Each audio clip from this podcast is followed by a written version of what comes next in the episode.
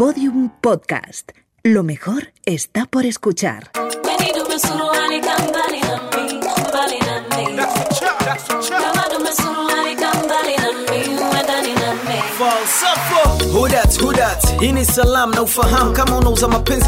La redada. Una haja kusubiri, hii ni hukumu. Hakuna kitu utapata, utangoja kaskari wa zamu. Dume suruali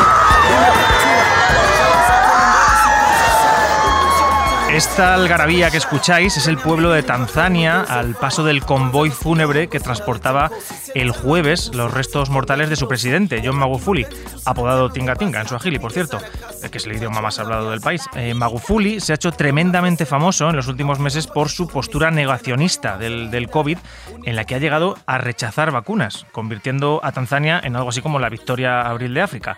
Pero la realidad es bastante más compleja que todo esto.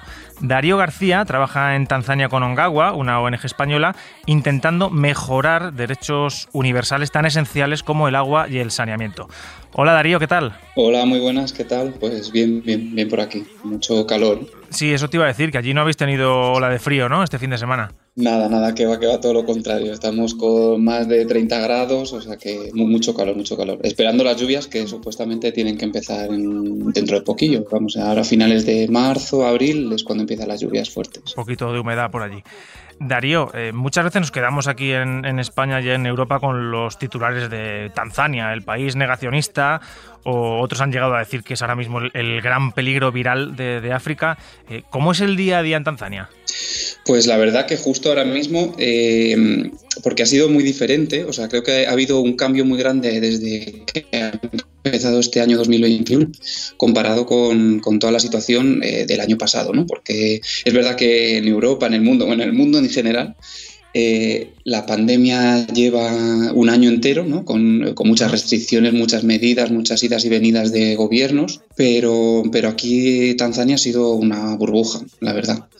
Eh, durante todo el año pasado hubo, hubo una situación como muy de pico durante los meses cuando se cerraron todas las fronteras desde marzo, ¿no? ¿Sí?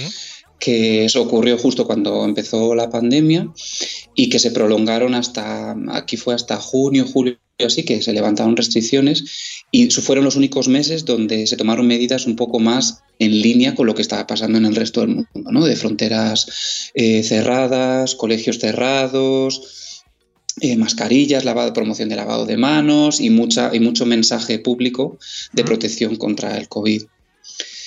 Sin embargo, todo lo que aconteció después fue una situación completamente de burbuja en comparación al, al resto del mundo. Fue el presidente decidió que desde finales de abril, principios de mayo, el COVID se había terminado en el país y entonces no se publican datos oficiales Mm. ni estadísticas desde entonces. Sí, O claro. sea que, mm, que al final eh, ha sido una situación muy diferente, muy diferente porque desde ese momento se levantaron las restricciones y toda la vida volvió a, como a la normalidad completa. Entonces el día y día, a partir de, de eso, de junio, julio, fue completamente normal, como si el COVID no existiera. Oye, ¿y la gente a, a pie de calle, eh, ¿qué, qué opina de- del COVID? ¿Se habla de este tema allí en la calle o no?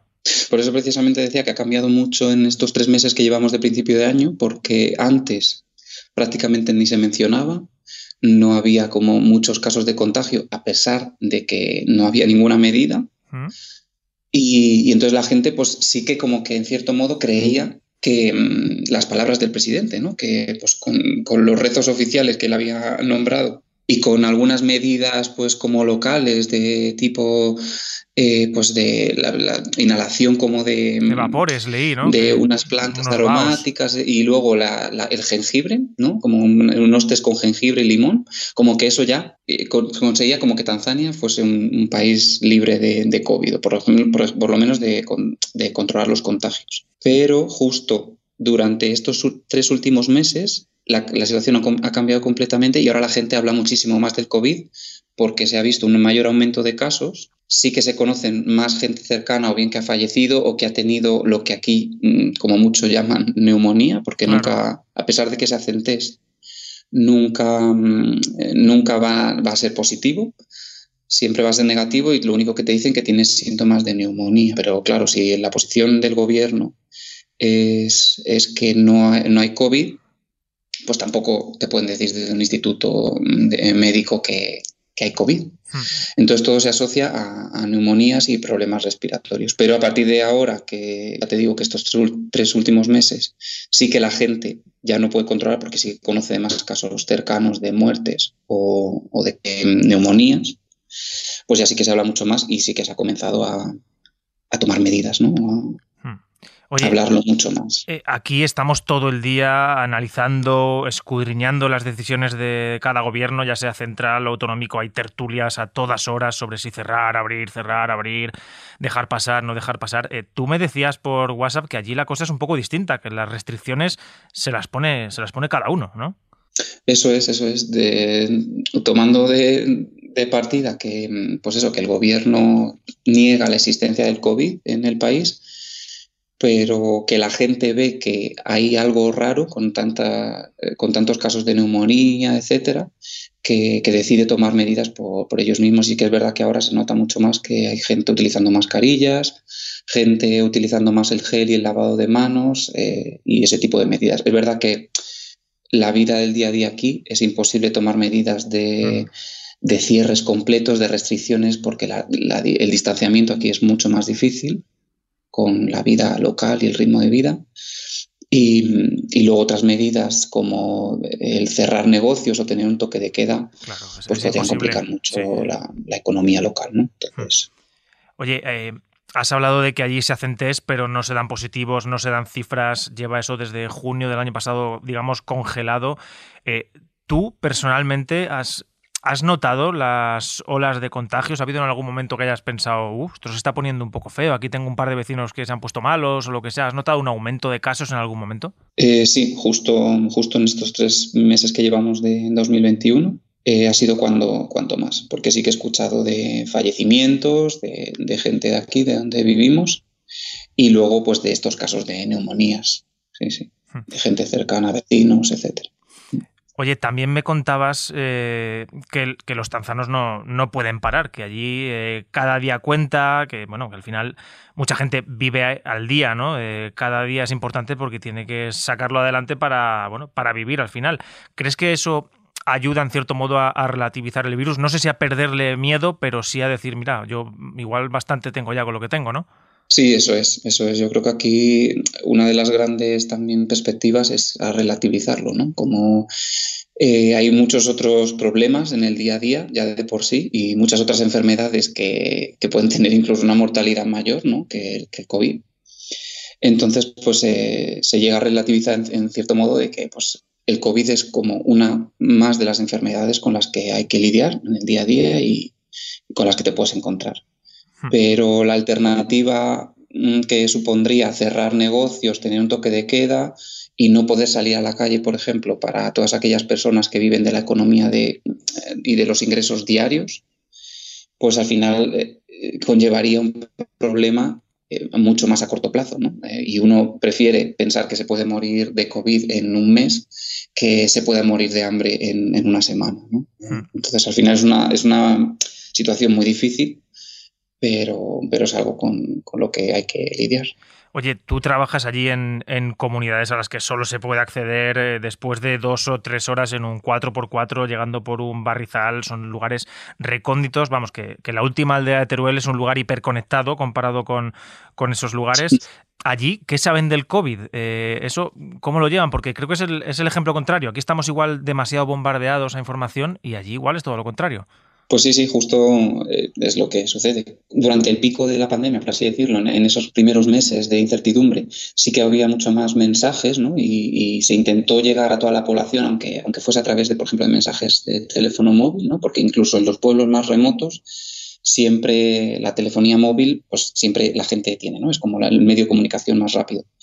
Pero es verdad que desde que se decidió que Tanzania era un, país COVID-free, ¿no? Sin, sin COVID, eh, pues eh, ese, tipo de mensajería y de, y de, comunicación, de canales de comunicación, pues han parado. Entonces, también lleva a que muchas de esas personas pues ahora carezcan de información y no conozcan, no puedan conocer pues cuál es la situación real del país, ¿no? Si de verdad están subiendo los contagios, si no, si tienen que tener más precauciones, si no, etcétera. Entonces, sí que, sí que existe esa desinformación y que no, no acaba llegando y que, bueno, pues en cierto modo, ONGs como las nuestras también, ¿no? O, actores como los nuestros que estamos trabajando en, precisamente en eso, agua, saneamiento, higiene, pues seguimos intentando hacer promoción eh, dentro de lo que, todo lo que se pueda, ¿no? De la higiene, de la importancia de la higiene. Claro que, no hay que olvidar que al final el lavado de manos es importante para el COVID, para muchas otras para muchas otras cosas que se sufren aquí. Efectivamente. Eh, bueno, y ya la última. Eh, Tanzania es un país que mayormente lo conocen tres tipos de personas. Uno sois vosotros, los que estáis trabajando allí. Dos son los montañeros y tres son los recién casados. Entiendo que ahora allí musungus o, o como nos dicen allí, a los blancos, eh, estaréis muy pocos, ¿no? Sí, sí, eso se ha notado también muchísimo en el turismo. Yo creo que por, eso precisamente fue una de las estrategias, porque el turismo es uno de los sectores más grandes mm. aquí, sobre todo por, la, por eso, por el Kilimanjaro para los montañeros, los safaris, eh, para las parejas de casados o para aventureros.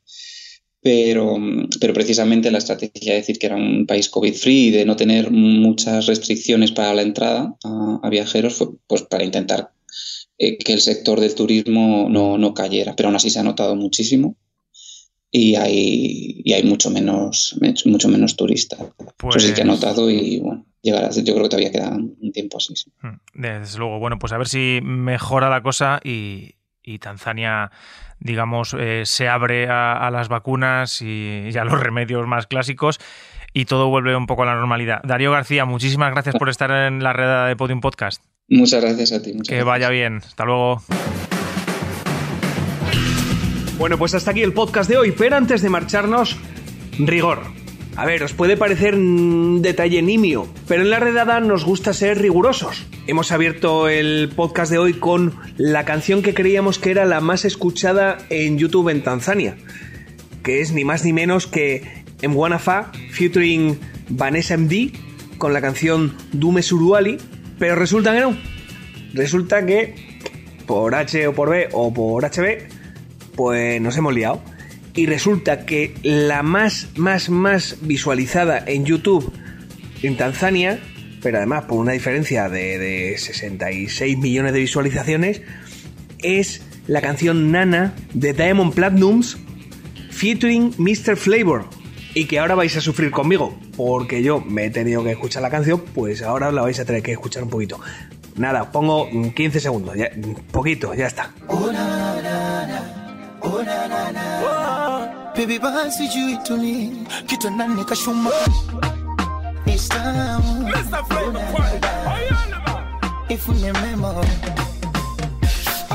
Y os recomiendo que, os veáis el, el vídeo de la canción que busquéis en YouTube eh, yo que sé, Hits Tanzania o lo, que sea, para que veáis lo bien que se ha globalizado el ridículo, sin acritud.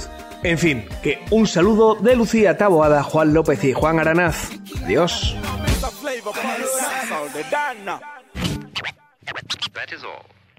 Todos los episodios y contenidos adicionales en laredada.com. Síguenos en Twitter arroba redada y facebook.com barra laredada podcast.